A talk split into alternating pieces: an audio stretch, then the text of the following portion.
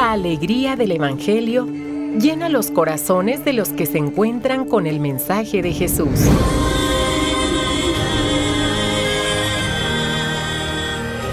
El Evangelio de hoy. El Evangelio de hoy. En voz de Monseñor Sigifredo Noriega Barceló.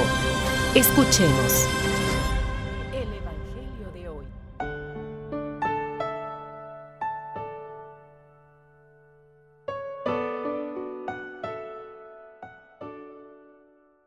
24 de abril, segundo domingo de Pascua o de la Divina Misericordia. Hoy la antífona de entrada. Abran el corazón con alegría y den gracias a Dios que los ha llamado al reino de los cielos. Hoy la oración colecta que es donde toma mm, el domingo de la Divina Providencia, donde toma este nombre y después también del Salmo responsorial. Oración colecta, Dios de eterna misericordia, que reanimas la fe de este pueblo a ti consagrado con la celebración anual de las fiestas pascuales. Aumenta en nosotros los dones de tu gracia para que todos comprendamos mejor la excelencia del bautismo que nos ha purificado, la grandeza del Espíritu que nos ha regenerado y el precio de la sangre que nos ha redimido. Escuchemos. Crecía el número de los creyentes en el Señor. Del libro de los Hechos de los apóstoles. Del Salmo 117 respondemos, la misericordia del Señor es eterna. Aleluya. Estuve muerto y ahora, como ves, estoy vivo para siempre. Del libro del Apocalipsis del apóstol San Juan y del Santo Evangelio según San Juan. Al anochecer del día de la resurrección, estando cerradas las puertas de la casa donde se hallaban los discípulos por miedo a los judíos, se presentó Jesús en medio de ellos y les dijo, La paz esté con ustedes. Dicho esto, les mostró las manos y el costado. Cuando los discípulos vieron al Señor, se llenaron de alegría. De nuevo les dijo Jesús, la paz esté con ustedes. Como el Padre me ha enviado, así también los envío yo. Después de decir esto, sopló sobre ellos y les dijo, reciban el Espíritu Santo. A los que les perdonen los pecados, les quedarán perdonados y a los que no se los perdonen les quedarán sin perdonar.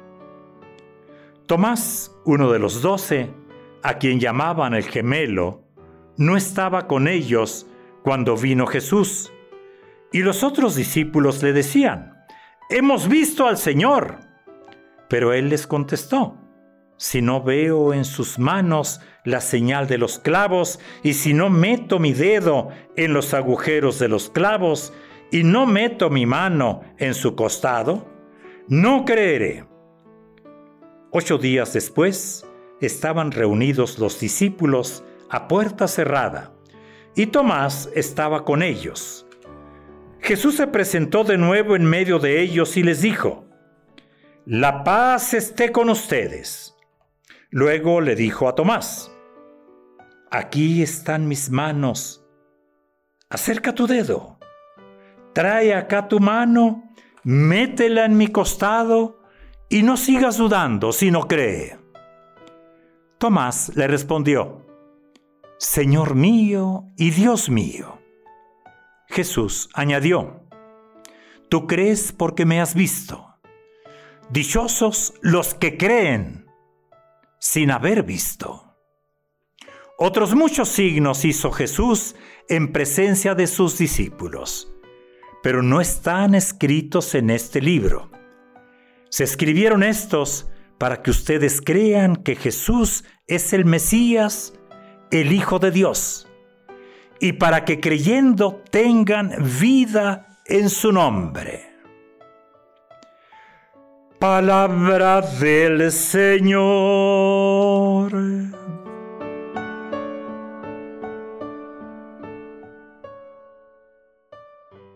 Segundo domingo de Pascua o de la Divina Providencia. No, de la Divina Misericordia.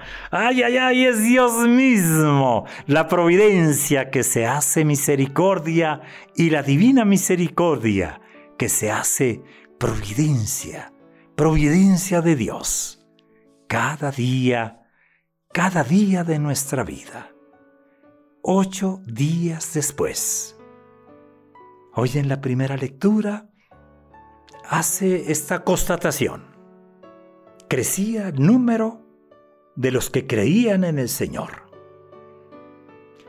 Una constatación gozosa del autor de los Hechos de los Apóstoles. ¿Por qué va creciendo esta fe? ¿Por qué va extendiéndose este mensaje? ¿Sería por el impacto de la predicación, por el testimonio de los primeros misioneros? ¿Sería por la acción directa del Espíritu Santo? ¿Sería por los signos y por los frutos evidentes de sanación que emanaban ya del corazón misericordioso del resucitado? Indudablemente, todo esto contribuía para que la misión fuera tomando impulso. Y ese vayan por todo el mundo que escuchamos ayer, se fuera haciendo realidad. Hoy también crece el número de las personas que se adhieren con gozo a la divina misericordia que emana del resucitado. Pero al mismo tiempo, ¿eh? son muchas más las personas que no creen. Hoy podemos decir que no crece. Al contrario, ¿eh? disminuye el número de las personas. ¿Por qué razón? ¿No daremos el testimonio? ¿Se nos habrá acabado ya la pasión, ese primer impulso misionero? ¿Por qué razón? ¿Por la secularización en la que vivimos donde se hace a un lado a Dios? ¿Por qué? Crece y no crece. Si crece la gente que va a la divina misericordia, que acude, esa hermosísima imagen, ¿eh? que se brota del corazón de Jesús, la vida, los sacramentos de la vida la divina misericordia y todo lo que esta expresión encierra infinitamente. ¿no? El caso pues es que hay personas que buscan calmar su sed, que buscan sanar sus heridas mirando el costado glorioso del resucitado.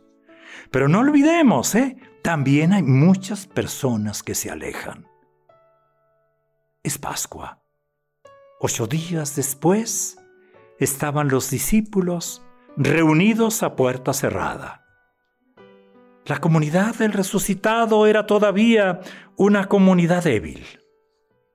Había desconcierto, dudas, desesperanza, miedos. Pues el texto es claro, estando las puertas cerradas por miedo a los judíos. Esta comunidad se va a hacer fuerte y va a comenzar a organizarse cuando el Señor Jesús se haga presente en medio de ella. Se presentó Jesús en medio de ellos. Y cuando vivan esa experiencia transformadora del encuentro con el resucitado. No hay duda, ¿eh? Que cuando se reconoce al resucitado, cuando hay ese encuentro con Él, se puede vencer cualquier miedo y se recibe el don de la paz tan necesaria ¿eh? para una vida plena.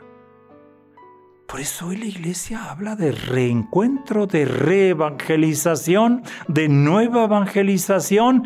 Por eso habla de iglesia en salida. Porque disminuye el número de los que creen en Jesús. Es la gran preocupación, al mismo tiempo es el gran reto, ¿eh? pero también es la misma confianza que nos da el Señor. Dos mil años después, Cristo vive. Y como se ha venido diciendo, no es reconocido por la mayor parte de la humanidad. Tomás pone como condición para creer en Él resucitado el tocar sus llagas. Los tomases y tomasitas de nuestro tiempo ponen otras condiciones.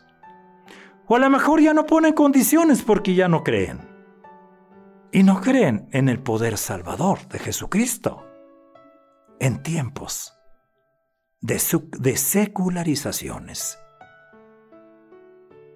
En la vigilia pascual hemos adornado el cirio pascual poniendo cinco granos de incienso. Y el celebrante ha dicho por sus santas llagas gloriosas, nos proteja y nos guarde Jesucristo nuestro Señor. Esto es muy cierto. Cristo vive. Antes, el celebrante ha esculpido sobre el mismo cirio el año 2022. Las llagas de Cristo, llagas y resurrección, son tan compaginables como muerte y resurrección tocar las llagas del Señor Jesús usando el lenguaje del Papa Francisco. Es salvación, es dejar que Él toque nuestras llagas, nuestras heridas. Es dejar que la divina misericordia nos sane. Es dejar que todo lo haga nuevo el Señor. Tomás metió su dedo en las llagas gloriosas de Jesús y creyó. Ojalá que nosotros también, discípulos modelo 2022, seamos capaces de permitir, de dejar que Jesús, el Señor, toque esas llagas y las convierta en llagas gloriosas. Hoy en nuestro tiempo, pues hay muchas llagas, muchas heridas muy variadas, muy profundas. Y así ha sido ¿eh? en el devenir de la historia. Creer en el resucitado y aceptar sus frutos sanadores es entrar en esas corrientes de agua viva que el Señor ha prometido a quienes crean en Él. Quizás es lo que queramos expresar con la aceptación reciente de la divina misericordia. Esa vida multicolor, multidimensional, que se genera y que brota del costado del resucitado, es la mejor de las noticias para nuestro mundo que padece tantas heridas. ¿Qué se necesita? Pues solo falta que nos dejemos bañar por el agua viva. Que nos apasionemos por ser servidores del resucitado y que demos testimonio alegre de que la resurrección del Señor es el vértice de la nueva creación y de la historia de la salvación. Entonces podremos saludar y dejarnos saludar.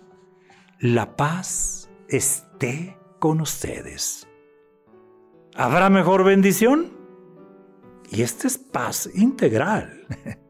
Y no solamente cubre lo que se necesita para la vida, para esta vida, sino que va más allá, que ofrece la plenitud de la vida. Muy felices Pascuas de resurrección.